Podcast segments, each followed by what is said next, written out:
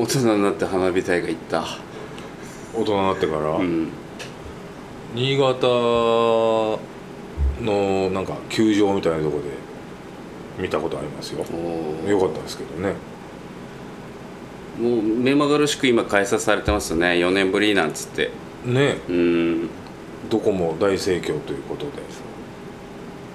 今たまたまねうん。うん収録日に長岡の花火やってるから中継で見ながら今収録させていただいてますけど、すごいね。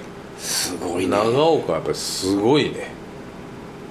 これは生で見たいですな、4年分ぶち上げてやろうっていうこの感じがもう。長岡もそんなずっと中止だったどこもみんな中止だったから。それは花火師さんも気合入ってるだろうよ、これ多分今録音しあ収録してて、えー出る日には、うん。今度あれか東京神宮の花火とかさ。神宮いつなんですか？8月のね2週3週とか。もうじゃあす夏休みの盛りにやってくれるそうねうそうね。神宮もなんか昔行ったような気がするな。行けと。12日か12日か。うん。やばいと思うよこれなんか球場の周りに順番に座らされて見させられた気がする。はあ。神宮もね1回だけねはあ。あのーもう大人になってからというかこのお店オープンした後に、あのー神宮の近くの酒屋さんにうん。うんお呼ばれいただいて、いはい。うちのビルの屋上で見ようって。最高のやつだ、うん。人んちのビルの屋上が一番花火見んのいいよね。から、うん、最高だったわいいですか最高だよ、うんまあ、うん。大人になるとうん。本当は浴衣でも着たいとこだけどうん。意外となんか何もやんねえなっつうね。昔よう来てた来てたけどね中さんね。うん。し 死に装束白い白いなんか浴衣。をあれはちゃんとねあの購入する時に着付けの先生がさ、もう眼鏡かけたキリッとしたさ、うん。あのお姉さんよ。うんうんうんうん相当なお姉さんよ、はいはいはい。あんたみたいな大きいのはね、うん。逆に白着た方がいいのよって言われてうじゃあこれでって言って。んであの死に装束を購入された。そう。みんなだからね若い子はね、うん。あの紺とか、はい。ああいう藍色ばっか着るのっつって。うん。バカの一つ覚えみたいにみたいなこと言って、口悪いねその先そう。生うん。であんたみたいななんかちょっとででけえのは白着なさいと。そう。で着付けしてもらってさ、帯締めて、んこんな痩せっぱちとか言われながら、そんなトラッシュトーキングなの？浴衣の着付けなのに。好きだったんじゃない？俺が。ああそうなんだそう好きなの分からんな。分かんないけどね。分からんな、うん。全部選んでもらった。巾着から下駄から。そう。うん。全部選んでもらっで結果なんかお祭りのごとにたうん。着てみんなに会いに行くと会いに来た。うん。うん。死に装束。でしまいには死に装って呼ばれてたよね ひどいよね。おい今日あの死に装来ねえのかね？時には床屋さんも行って行ったりしてたんだから俺。やたら力入ってたけどね。そうだよ。もう何最近やってないの？死に装やってないでもねもうあのほら上げ隠しにさまた帽子をさ、そういう浴衣にも合うやつをさあいいじゃない。ちょっと買って。でおしゃれだよな。そうそうそう。あの死に装着ていこうと思って。まあやっぱあれ一着で行こうと思ってるの俺いやももう俺はね本当君はずーっとあれでやってほしい、うんあの泉元也のお母さんみたいな人がピシッと着付けてくれたからさ。はいはいはいはい、うんもうそれで行こうかな。いやもうぜひぜひ、うん。そのなんか紺の変なの着てたらちょっと幻滅するわ。でしょ、うん。ジンベエとか着てても嫌でしょ？やっああやだ。ぱきっちりあの着流しではないんだけど、うんきっちり白のきっちり死に装をうんやってほしい、あれなかなかみんな着れない。ん。だよ、いいんじゃない？いいよね。インパクト。あって、うん。じゃあいずれかまた死に装を見せてください、はい。それで登場したいと思います、よろしくお願いします。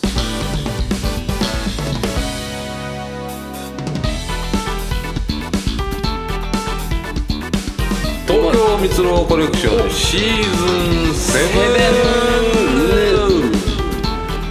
の番組はありとあらゆるエンターテインメントをニッチな視点もしくはさまざまな視点から掘っていこうという番組になっております。はい。えーこんばんは蜜ろでございます。今日のゲストはこの方。死に賞です。死に証こと中さんでございます。どうも。お久しぶり。すごい続けるね。そんなに続けていいんだっけ？お久しぶりあお久しぶりでございますありがとうございます。ちょっと中さん間空きましてねそうかな？ちょっとためを作った感じです、あらあら。えなんかじゃあ大きいのふっかけてこいと、ええええええ。今日も本当に。悩みましたけど真ね空波動拳みたいなの出てくんじゃねえかなと思う。あためじゃねえやあれ。あれためじゃねえ。ということで今日はね、えー中さんにお願いしたいと思うんですがこの長岡花火大会の絵面をバックにうん。なんか夏っぽいこと言いたいよね。中さんのお店でで映像で流れておりますんでね。夏っぽいこと言いたいで夏休みスペシャルということでよろしいんですか？はい。いやいいですね。季節性が大事だからね。そうだよね。じゃあやってまいりましょう。はい。今日のお題。はい。サマーウォーあよろしくお願いします。それだ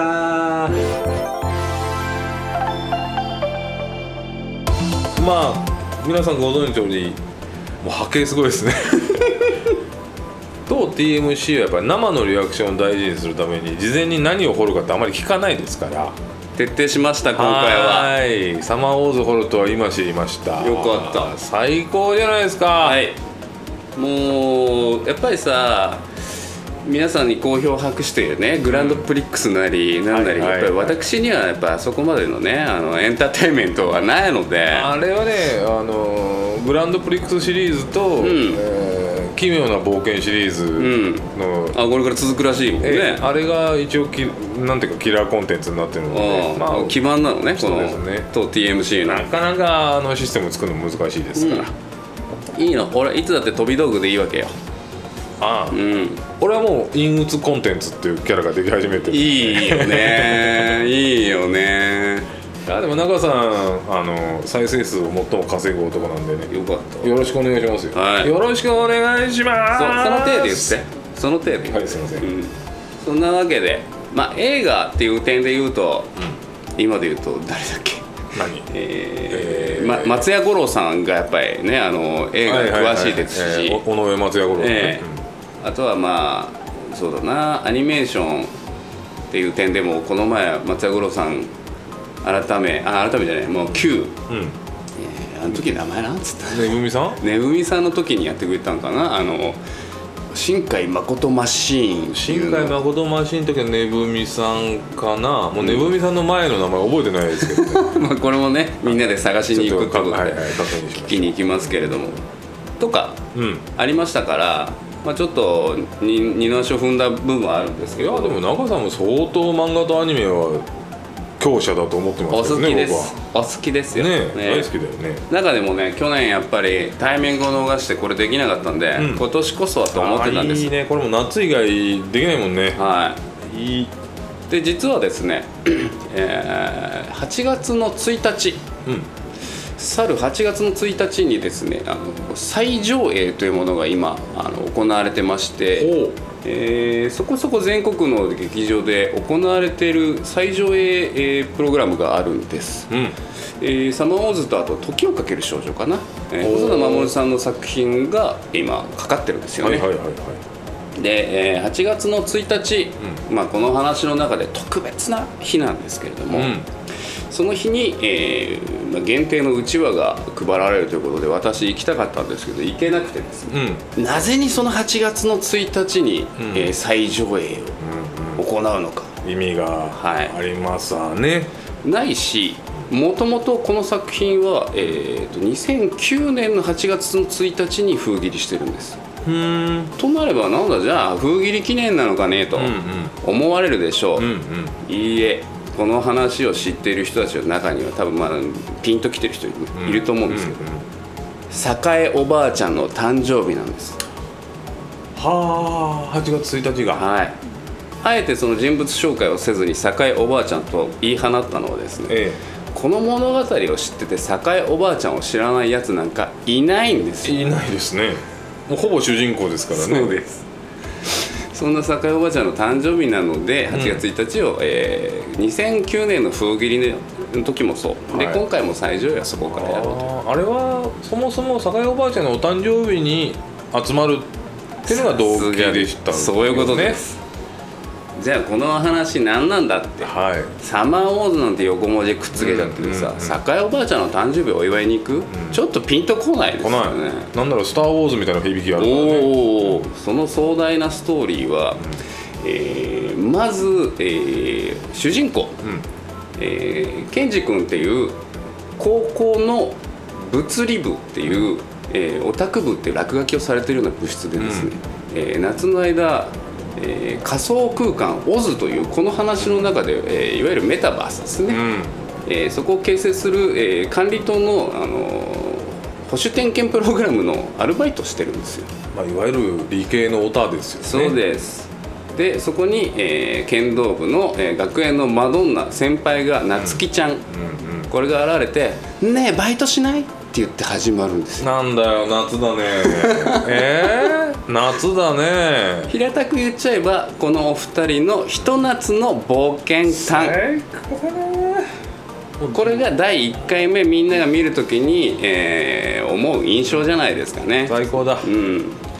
えー浅く掘っていくつもりでいくと、それを見てあこの2人がひと夏のなんかこう甘酸っぱい感じ出んだろうな、うんで時にちょっとねあの話の中盤でシュンとなることもあったりしながら、あるね。2人の結束が強くなっていったり、うんまあ淡い恋心を抱いたり。うん。っていう風に、えー進んでいくんですけれども簡単にこのお話、まあ、どんな話かなは今今の第1回見るんだったらその,、その甘酸っぱい先輩と後輩の話で見てもらっていいんです、時系列でいくとですねまず1日目。これ4日間のお話なんです4日もあるのか。4日間なんです1日目主人公のアルバイトをしている部室に、えー美人の先輩が来て「バイトしない?」うん。いや今バイト中なんです、そっか。私と田舎に旅行してもらうだけでいいんだけどなって言われてうん。ふらふらとついていくわけですわ。ずるい先輩だ。悪い女だよ本当に。でそこが、えー目的地長野県上田市。上田市でございます。またそれいいんだよねそうなんです。上田市に着く間物語は何やってるかっつうと、ほぼこの設定を徹底的に定義してくれてるんですよ。うん。オズという仮想空間だったり、えー、栄おばあちゃんを、えー当主にしたそのお家の、えー上田市の、えー歴史。は徹底的にそれをこうお話ししてくれるんですよね。い武家のお家なんですよね。です。で坂井おばあちゃんが武武家のお武家様の娘さんだはよね。い、で、えーそこに何しに行くのかっつったらおばあちゃんが、えー90歳になるので体調が悪いかもしんないからっつって元気でいてねっていうつもりでお婿さん連れてくねって嘘ついちゃうんですよ。夢みてえな話だな本当に。夢みてえだなそのお婿さんの代役というかまあ嘘でついていく彼氏役にたまたまそのオタクの主人公がついていくんですけど、まあオタクだけどか可愛らしい男の子だからね。で徹底的にそのいろんな初期設定全部話された時に、えーほ主人公がですね数学オリンピック日本代表に漏れたところから始まるんですよはいこれ何につながるのか分かんないんですけど、まあ、その人物相関わー甘い先輩との仲を期待させるオープニング。うん。それでとことことことこと言って1日目はもう壮大な上田のお屋敷、えーはい。その家族の多さ。うん。親戚の多さ。で主人公のケンジ君は、まあえー海外にお父さんが行っててお母さんもお仕事をされてるからほぼ一人で暮らしてるような、うん。えー少し、すまあ、寂しい。もう核家族中の核家族ですね。それが初めて見るそのめちゃくちゃな人数の家族のご飯とかで、うん。煩わしさも感じながらもちょっとこううんうんなんか悪くないかもしれないという。憧れもあるよね、うん。ていうかまあそれはもう僕らもそうだね。なんか昔この感じ良かったなみたいなね。で主人公を含めいろんな人数のその登場人物たちがわーっと出てこれ1回目に見た時はほとんど把握できないです、うん、誰が誰の奥さんとかね。だけどいいんです。あのサラサラサラサラサラっと見てもらって、えー中に、えーちょうど甲子園。やってますね、はい。我々のあの母校もあ。行けなかったですね。えちょっと西東京大会決勝で負けてしまいました。残念でした。ちなみに1日目、えーこの家系の良良平君っていう男の子がピッチャーやってる上田高校うん。の、えー描写も出てるんでそれは準々決勝勝ちます。1日目。はい。そこで2日目になる時にですねそのあまあお屋敷みたいな休暇に泊まって、まあ、4日間暮らさなきゃなんないから、彼氏役として、2日目夜中に暗号メールがオズという仮想空間に配られるうん。うんそれがみんな携帯とかにブワーって一斉送信された、まあ、数字だけのメールね、文字化けしてるのかなと思ったんだけど、主人公気づいちゃうんですよ。うん。あれ？これ暗号かもと思って、一晩中キャンパスのレポート用紙にとにかく数学ができるから彼は目白演算でしたっけ？行きの電車でやってたあれをよく知ってんね。まあもちろん演算はあれはもちろんうん。まあ、最終的には使ったのはそのまあえー誕生日当てるという、あの演演算の仕方じゃなくて結局あの余りの数を調べる割り算の余りの数を調べる数式なんだけど、あれは。でも何年の何月何日はって言われたら何曜日です。って答えられるんですねあの辺でだからまあいわゆる、えー主人公がどんな人間かをちょっとずつこう出してちょっと行かれてるぐらい数学できる子だよっていうのでただその暗号の数字に気づいて、うん。キャンパスノートにザラザラザラザラと解いてるわけだよそう。ね2056桁の数字を見てはっって思っちゃうね、うん。すげえなあいつ。すごい。でそれを朝になる間に解いちゃって、えー、ペコッと送ったら次の日2日目。うんうん仮想空間オズというところが大混乱。オズのセキュリティを破る暗号を2056桁ってまあ普通スーパーコンピューター使っても解けねえんじゃねえかっていうような暗号を解いちゃったばっかりに、オズが大混乱を起こして彼が暗号キーを解いたんじゃないかってことで,、それで犯人扱いされて、えーまああの人々の混乱、えーそして犯人にされている主人公。でその混乱を黒電話一本で解決しようとする栄おばあちゃん、はい。まあ、とにかくインフラから何からオズに頼ってるからそオズがおかしくなるともうインフラまでおかしくなっちゃうからところがおばあちゃんの孫たちにはさまざまな職業の人がいる。でそうなんですよね消防士さんとかなそうそうそう何しろばあちゃんに人の助けになるようなことをしろって言われてるからみんな人の助けになるような仕事しかつしてないの。とにかくおぶけさんの教えですからね。で黒電話一本で活躍した栄ばあちゃん。でそれがまあ前半のまあ1回目のピークで。いいねあそこはいいね、昔のよしみの人ね電話して。そうですよ。顔が効くから。そう。今話してたの警視総監だぜみたいな、うんなんとかさみたいなやつね。あんたを殴ったのは半世紀も前じゃない。みたいな、おばあちゃんすげえないいとこだ。そうなんです。ここ前半のピークだった。そう人の力を使って、えーまあ、結局乗り切ろうとする。でそこで勇気づけられた主人公ケンジ君がですね、えー今度は2056桁じゃないです、えー512桁かな、の、えーセキュリティの暗号を解いて、えー一旦管理棟に全員が入れるようにするんですよ、うんうん。セキュリティを、えー守る、えー人たちまで、ということで一旦、えーそのオズの脅威から守られた、とんでもない人間を連れてきたね。夏樹先輩。ほう。そうだね。偶然とはいえね、この栄おばあちゃんと、えー主人公ケンジ君だけで、ん。世界の混乱今抑えかけたから。うん。たった二人で。アナログとデジタルといそう両両極からね。うん。でその夜に、えーまあ、オズの混乱を作った AI を制作したワビスケさんっていうこの方が AI を作ってしまってたのでその人が混乱の原因じゃないかと、うん。でも実際違うんですよ。作った人だから別に、うん。それを、あのーその混乱を作ったのは結局アメリカの国防総省なんだけど、うんうんでそのワビスケさんが「あれ俺が作ったんだよ」っていうのを言ってしまうんですよね、うん。それを聞いた栄おばあちゃんがもう激怒して、うん。で、えー、ワビスケさんを追い出し。うん。で人前でなぎたななぎなたなんか振るっちゃったもんだからもう疲れちゃって。うん。おばあちゃんねなぎなた振るってましたね。でひょいひょいっとこうみんなが片付けてる時にシンジ君あじゃあケンジ君だけ呼んで、うん。主人公の男の子呼んで、うん。はあっつってもう恥ずかしいとこ見せちゃったよね、うん。一族のなんつって、花札やるんでしょそこで花札。いいなうん。でそれで、えーその花札もねあのその前 前の日にちょろっと人がやってんのをずーっと脇で説明書を見てんのよ、主人公が、うん、ああれで覚えたから。天才だね天才。でおばあちゃんと花札そう淡やりながら。々とやりながら「恋恋です」おう夜ねえな。あ言うあ言ってた言ってた、じゃあ何かかけようじゃないかと。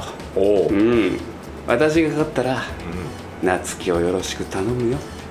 おおもうだって嘘の彼氏だってバレてんだよ。あその時点で。だけどよろしく頼むよ。その返事が中途半端な状態でその夜お別れしてしまうんです。朝方えー犬の颯がワンワンワンワン言ってるのを聞いて一族がガタガタガタッと起きたらばあちゃんの心臓止まってんすよ。はい。あのー田舎の朝の感じも良かったな、うん。頼彦勝彦邦彦が順番でねあのうん心臓マッサージするんだけよどう覚えとんな。うん。まあその回なくうん。酒井おばあちゃんここで亡くなってしまうん3日目。いやこれまだ2日目、まあだ3日目の朝三の日目の朝ね、うん。はいはでいよいよ3日。もうおばあちゃん亡くなってとんでもないこと大混乱大混乱でもないけど、はい。ここからがサマーウォーズ。ここからがその様子ですか。お母さんを代表とした女系うん。の家系なのよ。女の人は強いね。強い。もともと酒井おばあちゃんも直系の陣内家っていう家の、えー武家の娘なんだけど17歳の時に、えー大おじいちゃん、まあまあ、旦那さんになる人を婿入りさせるだからもう直系なのね。うん女の人は強いんですそうなんです。そんな中次男や三男酒井おばあちゃんの次男や三男、うん。えーそれからオズのいわゆる仮想世界の中でマーシャルアーツ、うん。えー一番格闘が強いとされてるキングカズマっていう。うんうん。仮想世界でのまチャンピオンあ、がいてね、格闘技のね。そうそれも一族の中にいて ちっちゃい男の子なんだけど、で、えーその辺の男たちがみんな集結してうん「冗談じゃねえよお前。弔い合戦だ!」っつって。始めるのがここからがサマーボーなるほど。まあとにかく上田でございますんでズ上田ねです。その話はされるのかな？もちろんもちろんもちろん。えー今ちょっとざっと1日目2日目で3日目。3日目に決起ねでまあ、ある作戦をオズの中で仮想空間の中でうん。行って、えー敵である AI を、まあ、やっつけようとうんうん。するんですけどそれが失敗。うん。そしたらなぜか2時間のカウントが流れるんですよ。いきなり始まるんですよね。何なんだこれはって言ったら、えー冒頭からちょっと出てきてた、えー衛星うん。を、えー地球に落としてやろうと、うん。核施設のどこかに落としてやろうっていう AI のいたずらが始まるんですよ、オーズのね AI が。うんえーじゃあもうこのアカウントの奪い合いみたいなんじゃ勝てないんじゃないかみたいな、で、えーおばあちゃん酒井おばあちゃんが亡くなること亡くなったことで塞ぎ込んでた、えー夏希先輩、はいはいはい。女の子ねヒロインね。それが塞ぎ込んでたヒロインが立ち上がり、うん。えーおばあちゃんとも、えー出てきたあの花札を使ってですね、えーアカウントの取り合いを、えー AI にも、えーやってうん。持ちかけて、えー結局紆余曲折立って勝ちます、うん。紆余曲折ありますね、まあおばあちゃんに仕込まれてた花札ですからそう。強いは強いんですよ。やっこさん点で素人だっつってね、うん。そうなんだよ。紆余曲折あるね、うん。でそこで、えー勝ちました。世界中からの助けがあって勝ちました。うん。だけどカウントダウンが止まらない。うん。一体ここまで主人公って何やってきたんだと。うん。なんかいろいろ解いたりしてるけど、うん。なんかここから主人公の見せ場だいぶ後半ですね。そう。最後の最後。夏希先輩が本来勝ったこのゲームになぜかもう悪あがきで衛星の、えーまあ、脱出ポットをその陣内家に落とそうっていうその AI が。そうなんです。最後の。ひどい悪あがきをするんですよ、でまあみんなで逃げろ退避退避だ退避だってなってんだけどそこでですよ、うん。主人公うん何してるんですか？えー AI がやったことを逆手にとってうん。GPS 誘導でその脱出ポットを、えー大気圏に落としてるんですよね、そうだよ。だったら AI がやったように GPS の補正情報を狂わせれば、ここじゃないどこかに少しでも軌道を移せるかもしれない、と言って、えーその GPS の補正情報をハッキングするためにもう一回オズに入り直すんですよ。うん。うんそしたらそれを邪魔しに来るまた AI、うん補正情報の、えー管理棟に入るパスワードを毎回書き換えに来る。書き換えるたんびに512桁の暗号が出る。うん。うん1回目「解きます!」ってバーってまたレポートして書いて。うん。解いた。解いた。ものの23分。うん。パターン。開いた、そしたらまたいたずらに AI が閉じる、やばいもう一回解きます、どんどん早くうん。もう時間がないっつってパタン開いたえへへへっつってもう一回それも閉じられる、うんもう絶望ですよ残り1分こんなことしてたら最終的に512桁の RSA 暗号を暗算で解くっていう偉業を成し遂げて鼻血タラタラ出しながら暗算で解くもう書きもせずパタッパツってこう打っていくんだよね暗算でそうで、えー補正情報にアクセスできて、うん。裏山に落とす誘導ができて、う裏山から温泉が出て、うん。えーテレビ中継をしてる上田高校は決勝に勝って、うん。勝ったんだっけあれ？そうなんです。それで激動の3日目が終わり4日目は8月1日お葬式であり酒井おばあちゃんの誕生日ということで弔問客がもう山の下までずらーっあの日が誕生日なんだ。そうなんです。でヒロインの夏希ちゃんはおばあちゃんにもらった朝顔柄のねはい。浴衣を着てはい。ウクレレ弾いて「ハッピーバースデートゥーユー」やってた。って。うんうんうん。っていうお話です。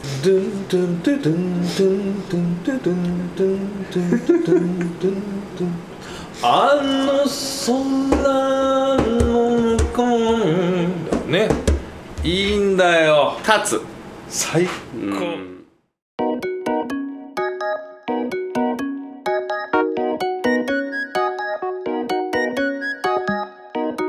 いやーいい。そういう話。これちょっと俺には似つかわしくない。いきなりストーリーを全部話しちゃうっていう設定でやらせてもらったんです、ここからお聞きしたいんです。であそうですか。光郎さん、はい。えー今から言ういくつかのエピソード。うん。光郎さんが「あそれお願いします、うん。お願いします」って言ってくれた。らそのお話をしていこうと思いまわかりますした。えこっからが本番みたいなもんですね。はい。はい。ーえーと映画冒頭で、うん。えー夏木先輩が東京駅、えー銀の鈴の前で待ってます。うん。上田に行くために、うん。中央線の東京駅車内でですね、主人公小磯健二君。小磯健二はい。読んでる参考書に、手話の因数分解アルゴリズムっていうのがうん。書いてあるんです、うん。それを読みながら先輩の待ってる東京駅に行く男の子なんです。おーえー、手話の因数分解アルゴリズム。うん。これは聞きたい話ですか？いやどうだろうな物語に何か影響してきますか？それは。これが最終的に彼のずーっと解いてきた RSA 暗号の計算のアルゴリズムなんでこれを知ってなかったら彼は計算できなかったんですよ。その本を読んでるんだ。行きの電車の中で読んでるあ量子コンピューターがやるもんなんで人間の頭で解いたら2億年ぐらいかかる。うん。彼はそれを レポート用紙で解くっていう。そこもう打ってあるんだそういう伏線が。伏線が打ってある。ちょっともう今聞いちゃいましたあそうだね、ん。でもこのような形でいこうと思います。今俺ズルしました。はい、えー上田温泉あ上 上田に着きました、はい。えーそこからローカル線に乗り換えます、うん。実物では上田電鉄の別所温泉行きが、あのーすぐにあるのね、新幹線降りたら。でそれに、えーなぞらえて架空のうん。角間温泉行き列車っていうのがあるんですよ、うんうん。これが真田の方に行くんだけどね。真田のはい。里の方に。そうなんです、はいこの電車。はい。はい聞きたい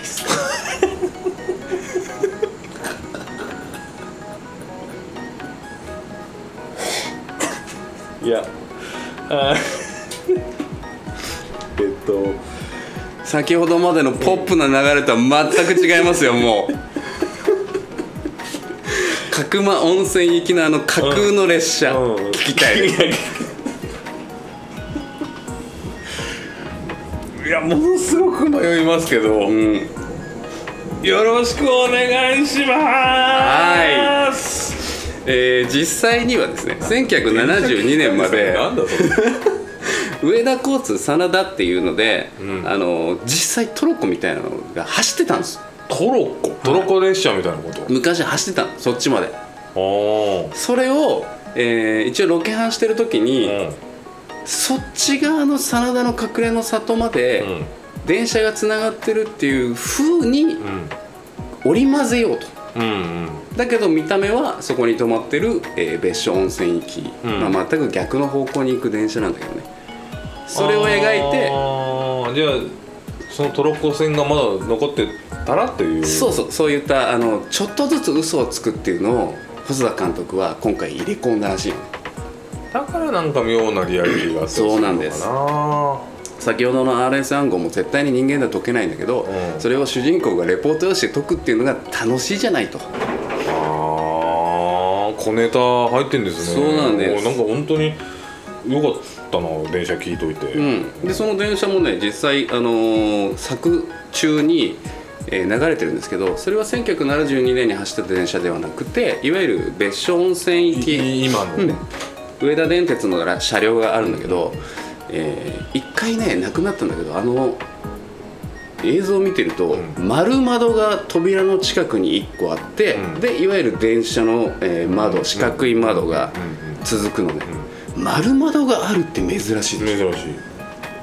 そそれは？これは実物なんです。あるんだ。はい、別所温泉行きの列車に乗ると丸窓があってで昔の瀬田線じゃないけどちょっと木で作ってあるああああああああああそこを踏襲しながら昔のトロッコ列車に線が走ってる。いたらこんなもんだろうっていう。うん、で実際に角間温泉っていうのは今もあります。うん。うんそこに電車は走ってませんが。うんでそれは昔から真田の里の隠れ湯っていうふうに言われてる場所なんですよ。ここでちょっとバレちゃったのは、はい。えー酒井おばあちゃん率いるこのお屋敷の人たち、うん。えー陣内家って言われてるけどこれ真田のことです。真田ですね。はい。真田の末裔の話ですね。はい。そういう、えーちょっと嘘を織り交ぜああだってねあ赤い鎧置いてありましたからね。あれがえっ、と赤備えでございますから。ま正行さんのやつでしょあれ。正行えー、正行はおお父さんか？おじいちゃか？そうんそうお父さんだと思う多分雪高？あれ？正行お父さんか？うん。表裏秘境のものですね。あの人の鎧が飾ってあります。さすがです。次いきます、はい。第16代当主陣内栄。酒井おばあちゃん。とそのお屋敷について。これ聞きたいです。よろしくお願いします第16代当主室町の頃から続いてるお屋敷です、で実際には、えーその角間温泉とかの方の近く真田の方の里にまああるだろうってされてんだけどそっちにはないです。実物はないです。えっと何お屋敷？この作中に出てくるようなお屋敷。うん。あとはその武家。うん。ないですね。その温泉の方がね、で、えーちょっと前に話したその真田。うん。ということは上田城ですね。そうですね、は本拠は上田城ですね。なのであれは上田城の東小口櫓門うん。という、まあ、作りがあるんですけどあの門が3つあって、うん。そのうちの東小口櫓門が、あの陣内家のあの入り口のものすごいもんだったもんね。そうなんです。石垣とね、全く同じものを書いちゃいました。細田監督は、ああ。城だもんねあの家、はい、上田城をモチーフに作ってはいはいはいやっぱり上田城、はい、なので16代当主栄おばあちゃんは、えーモデル真田家の、うん。まあ、武家の娘という設定です。で上田城に住んでいます。そういうことです。はい。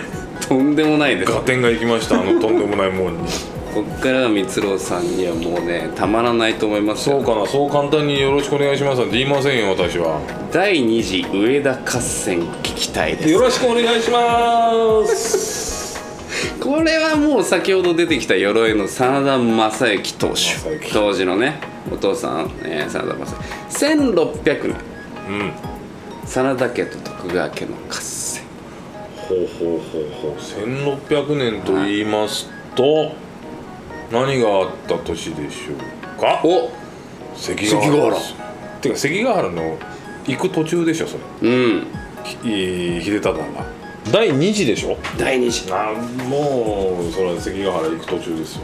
でこの時に取った作戦が、は。えー上田城内に、えー徳川の軍勢を全部入れてからそれを閉じ込めて、えー不破雷道するうその徳川軍が「あーやばい帰ろう!」って言って帰るのをやったのが、えーこの作中にある、はいえーまあ、AI をそのお城みたいなものに閉じ込めて、うんあったね撃退するっていう作戦に使われる。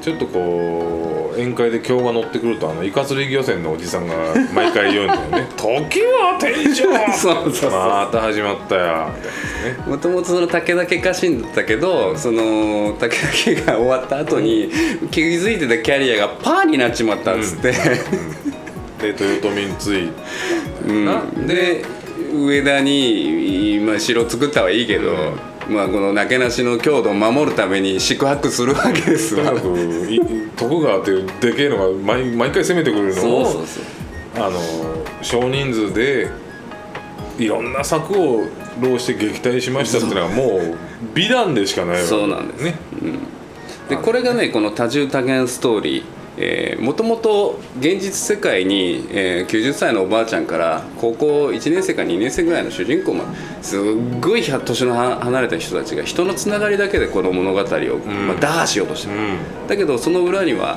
えーオズという仮想空間まであって、で、えーその4日間の間ずっと甲子園出場をかけて戦ってる上田高校のお話。うん。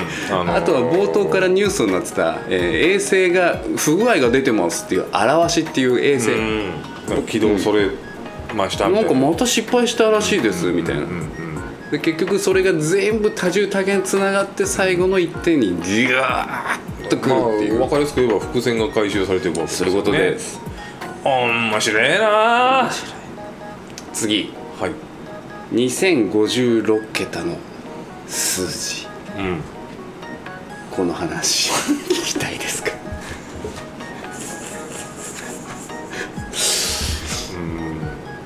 どうしようかな。まあめちゃくちゃなんか書いてある。よろしくお願いします。はい。オズのセキュリティの要の RS 暗号、うん。まあ、いわゆる因数分解を使ったあの暗号なんだけどこれはまあ先ほども言った通りスーパーコンピューター使っても1億年ぐらいかかるんです解読にそれを、えーまあ、ラブマシーンいわゆる、えー AI ねえー自分で増殖して強化されるラブマシーンって名前ラブマシーンって名前なんですよ。あれを、えーまあ利利用されるそのオズのセキュリティが解けた後にねそのアカウントが略奪するっていうのに利用されて、えー管理棟に入れないと。で、えーそこからこの2056桁っていうのが、まあありえなくはないんだけど、普通の二進法のビットで考えたらちょっとこうんこれはないだろうっていううん。一応。うん。だからちょっとまた嘘がうん混じってでもややれなくはないやれなくはない、うん。うん。通常は先ほど言ったような512桁、えー、2×10 何乗になるんだけど、全部 2×2×2 ってなるとなるやつ、えーそういう暗号が本来は作られるんですけれどもそれを1日のうちに3回も4回も解くような化け物が今回の主人公小磯健二君という。それが中央線で読んでる本に全部。そうなんです。ショアっていう人が作った因数分解のアルゴリズムを平気で電車の中で読んでるっていうすごいの連れてきたね夏木先あーすごい輩ねよう選んだね。あの相棒のやつも良かったけど、ね、相棒も良かった。相棒超良かったけど、うん。あのえっ、と物理部の相棒ね。そう物理部。ねあいつ良かった次はどうかな光郎さいやん私本当そんな簡単に言いません。簡単にはならないでしょ、慶長20年大阪よろしくお願いし陣ます。これ僕より光郎さんの方が詳しいと思うんですけども、はいえー徳川15万人打って出るっていうとんでもない戦とんでもないよ。とんでもないよ。大阪夏の陣。夏の陣の方。だってこれサマーウォーズですから。それになぞらえてるんでちゃんと。そうか。で、えー歴史を紐解けば、うん。これ真田大負けするわけじゃないですか。負けますね。この大負けをえーまあ、最後ね、えーみんなで飯食ってる時にさうん「バカじゃないのこんなん絶対勝てないでしょ」みたいなこと言われてるうちは昔から負けようが勝とうがやるんだよ」ってあ「バカなせんぞ!」とか言いながら。あーいい。とりあえずどんなことがあっても、ん。家族揃ってみんなでご飯を食べなさいっていう教えなんだよね。相当切羽詰まった時に飯食ってたよねみんなで。そうです。徳川15万に打って出たのがいわゆる信繁はい、えー雪村さんのことですか？はいですね雪村ですね。これで豊臣軍が滅亡するっていう。まあ豊臣軍って要は真田がついてる側ですからね、うまあ大負けですわ。徳川の大勝利っていうことだから、もう大負けですよ本当に、やっぱ女性は強いよね。バカなせんぞで終わらせんだからいやそこもいいよ。あそこもいい。いいよね。いい。すごいこれね俺女系って一番いい形なんだと俺は思ってんの。あれを見るとね、うんなんだっていいの？うちはばあちゃんが決めたらそれでいいの。さあもうみんなでご飯食べましょう。そうもう。それよ。あいいうねん。くそいいな。そうか大阪夏の陣にもなぞらえてるんだね。やっぱ夏の陣だもんね。サマーウォーズって夏の陣って意味だもんな。そうだこれが多重多芸の中に一つ入ってきますよね。うん。またね物語全体実時間オズの時間上田高校の時間、えー大阪夏の陣いわいわゆる、えー真田軍の時間、うん。そういったものが流れているという。いいいそんな。やいいな。そんな、えー、光郎さんにこれ聞きたいのコーナーでした。あおあもう聞きたいことしかなかったですわ。結局全部聞いちゃいました。あいいですな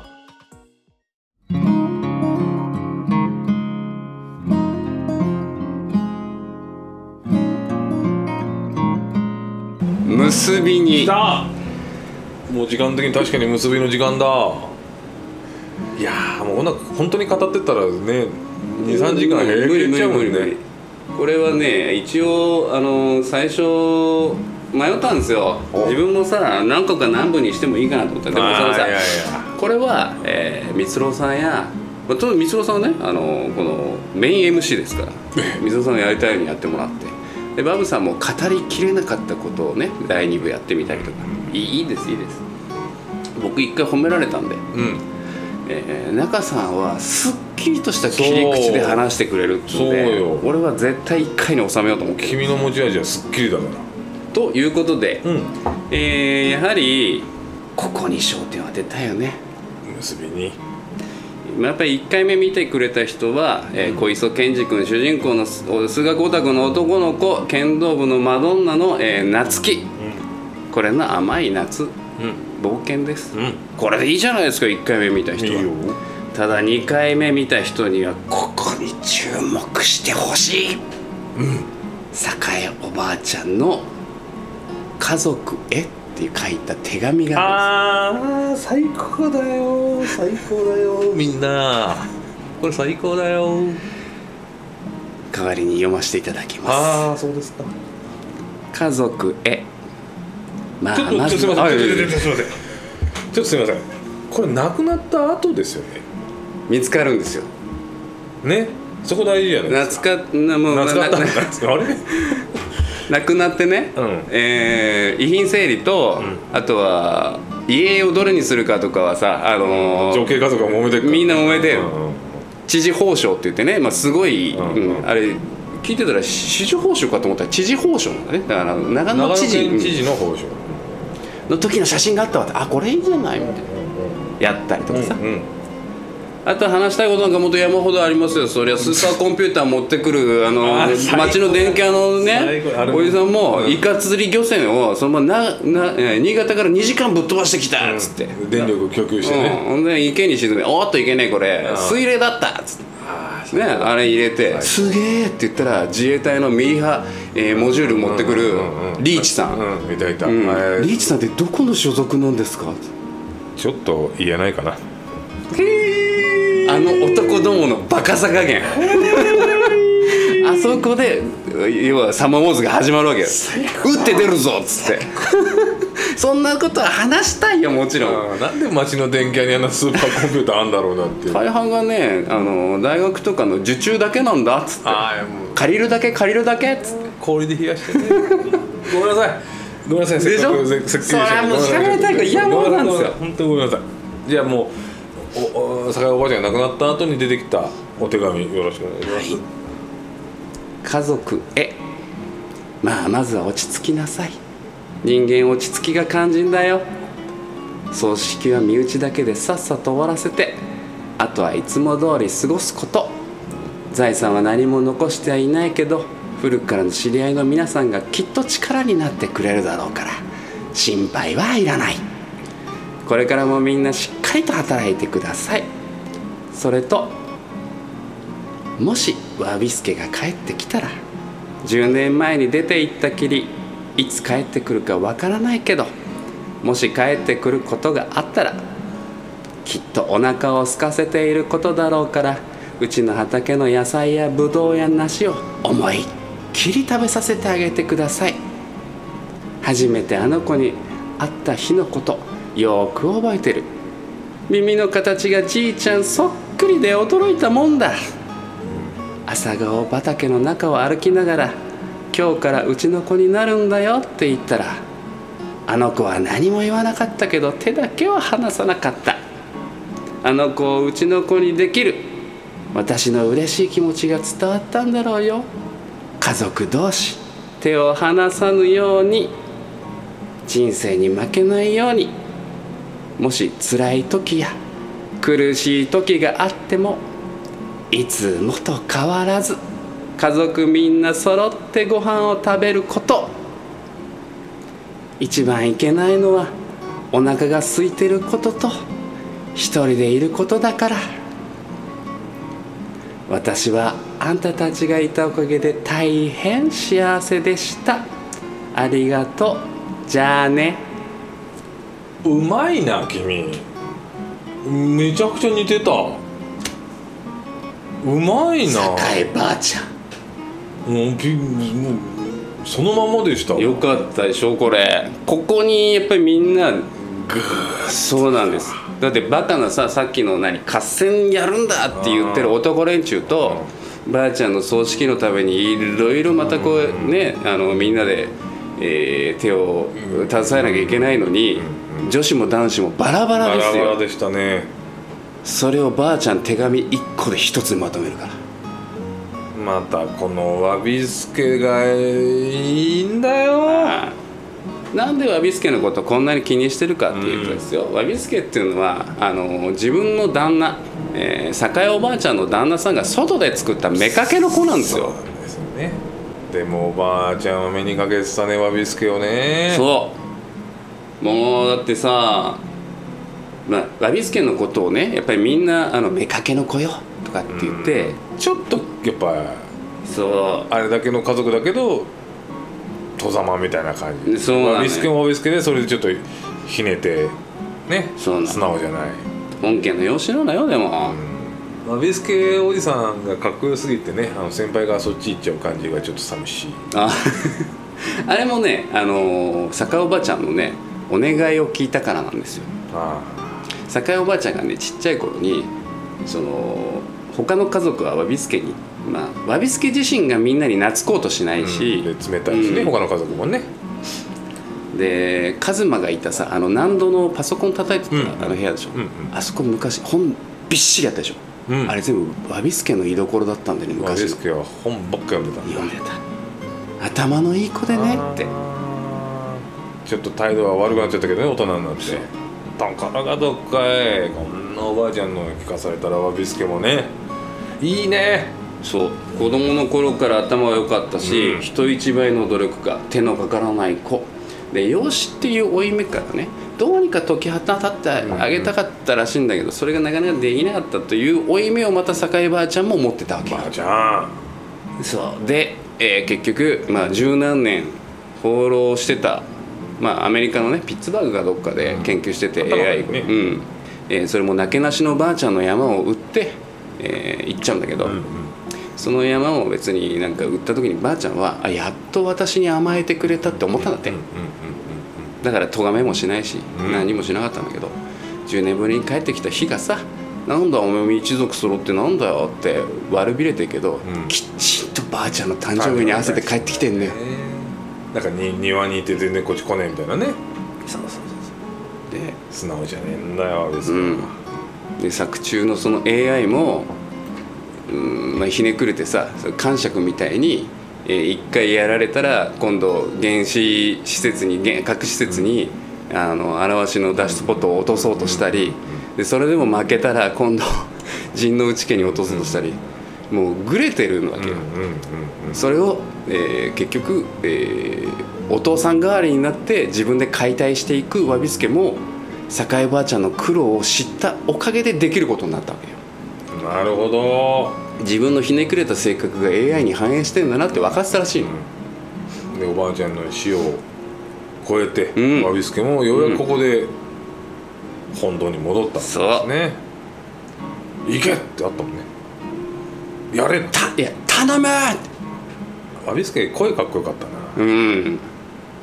まあ他にもいいよ。あの、うん、氷をさスーパーコンピューター冷やすためにさ、翔太兄がさ、うん。翔太兄が。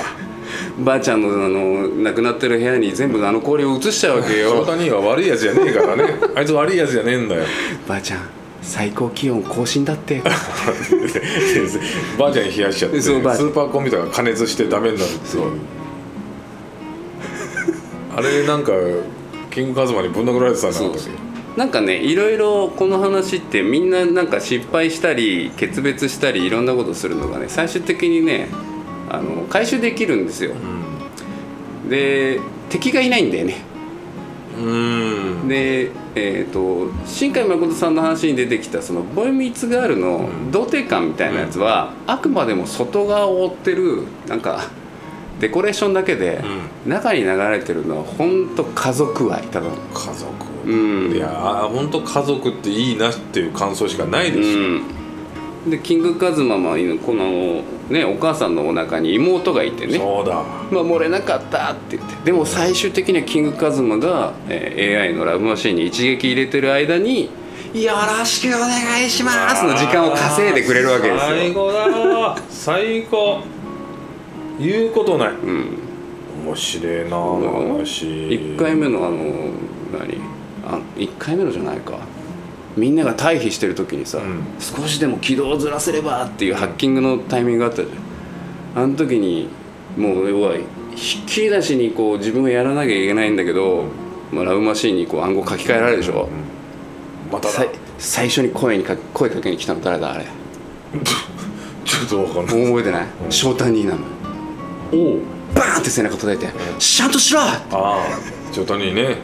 あそこで回収的な翔太兄のあのだ、ダメなところを一番最初に助けに来てくれるうん。心優しい男あいつはなんですよ悪いやつじゃない、うん、ああいいね。でモラハラのあのエロジジイのお医者さん、えー三男なんだけどあれが酒井ばあちゃんの。そんなモラハラのエロじじいだっけあの人、もあるよ。だってえっ、と「夏希ちゃんとやっちゃったの?」とか言ってあああれもう君にしかできないんだろうこれ。って励ましに来るわけ。みんないい人ですよ、うん。で家族一丸となって最終的にはそうです。あの団結して戦うっていうことですからね。だってイカ釣り漁船なかったら電力供給できてないんだから。氷もなかった。あれが回った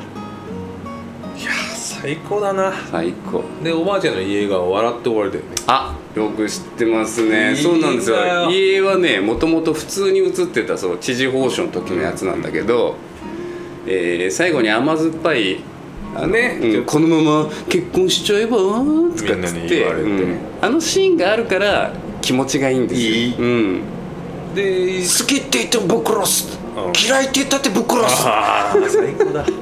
でほっぺに先輩にチューされてあいつが鼻血がバーって出てぶっ倒れて「よえー」って子供たちに言われてわははははってなんか聞こえてきたねなんか。でおばあちゃんの家が笑ってそう。歯抜けのね。うん。あの空の中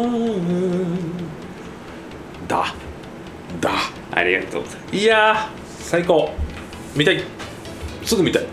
もう一回見たいてかまあ結構見たけどもう一回見たいやっうんぱサマーウォーズだね。夏はぜひねあー見たい。見てほしいなと思うんです。はい。で1回目はその甘酸っぱいところ、ん。そして最後のキスで、えーほっぺにキスもらった時に出た鼻血は、ん。大量でしたよね。すごかったです大量でした、うん。でもねあの鼻血って、512桁の暗号を4回暗算で解くような男がチロッと出すぐらいの鼻血なんですよあんな大層な暗号を暗算で解ける人間の脳みそ焼ききれんじゃねえかっていう時に出た鼻血の量と、意中の先輩にもらったキスにもらった鼻血の量なんか比べ物にならないと。ならない先輩にチューされた時にはとんでもないとんでもないのであれぐらい脳みそがパニクるんです。恋ってね。そういうこと最高だ。そんな夏をお届けしたい、えーサマーモーズの回でしたありがとうございました。最後時まさに長岡の花火ももうやばいことになっております。これからも TMC よろしくお願いします